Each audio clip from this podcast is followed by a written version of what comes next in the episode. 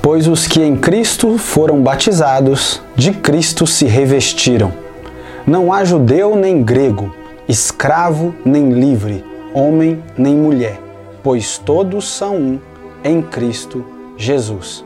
Gálatas, capítulo 3, versos 27 28.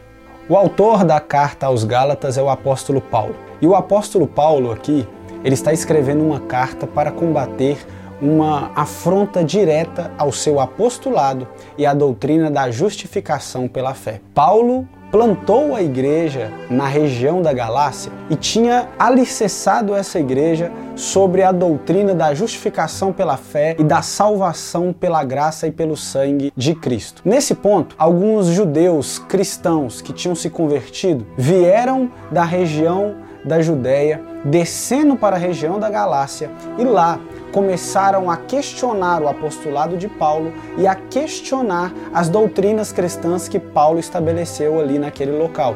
E eram basicamente três pontos os ataques desses judaizantes ao ensino de Paulo. O primeiro ponto era a respeito da circuncisão. Esses judaizantes diziam que para ser salvo de verdade era necessário se circuncidar. O segundo ponto era a obediência à lei. Era necessário obedecer, além dos dez mandamentos, toda a lei mosaica. E o terceiro ponto era a observância do calendário e da dieta judaica. Segundo esses judeus, os descendentes de Abraão de forma sanguínea, eles eram especiais e por isso quem quisesse se converter a Cristo deveria acrescentar ao sacrifício de Cristo a circuncisão como forma de fazer parte dessa casta sagrada era uma salvação pela fé e parcialmente pelas obras. E aí Paulo vai nos dizer aqui nesses dois versículos que nós lemos, aquele que se revestiu de Cristo, aquele que foi batizado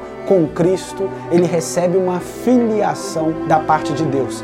E esse batismo, essa filiação, ela quebra três tipos de barreira. A primeira que Paulo vai dizer é que não existe judeu nem grego. Paulo está quebrando a barreira étnica. Paulo está dizendo que por meio do Evangelho, por meio da cruz de Cristo, do sacrifício de Cristo, não existem mais etnias sacras, etnias sagradas. Todos os povos da face da terra estão em pé de igualdade por meio da cruz de Cristo. E aí Paulo segue quebrando a segunda barreira. Ele diz que não existe nem escravo nem livre. Ele está dizendo aqui que as classes sociais, que as diferenças econômicas, elas inexistem diante do evangelho da graça a boa notícia que Cristo nos traz, a boa notícia de que nós estamos caminhando para o inferno, mas alguém vem e nos salva, esse alguém é Cristo Jesus, ela exclui o mérito do ser humano. Então você não pode comprar aquilo que é lhe dado, a graça de Deus. Então, diante da cruz de Cristo, diante do Evangelho da Graça, não existem mais classes sociais. O rico e o pobre dependem exclusivamente do sacrifício de Cristo para obter salvação. E o terceiro ponto que Paulo vai quebrar é a barreira do gênero. Paulo vai dizer que diante do Evangelho não existem homem nem mulheres. Homem e mulheres estão em pé de igualdade diante da cruz de Cristo. Essa é uma realidade assustadora, porque Paulo está dizendo isso aqui há cerca de dois mil anos atrás.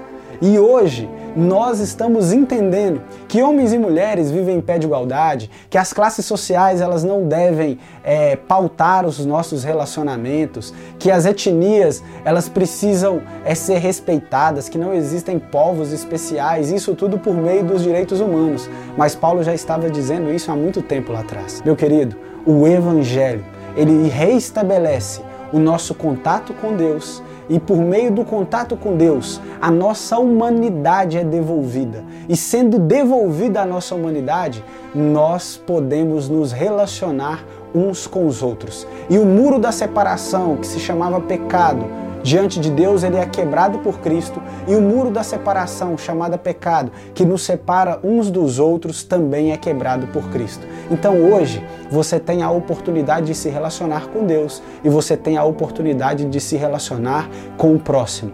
Não construa muros aonde o evangelho te equiparou e construiu pontes. Que Deus te abençoe.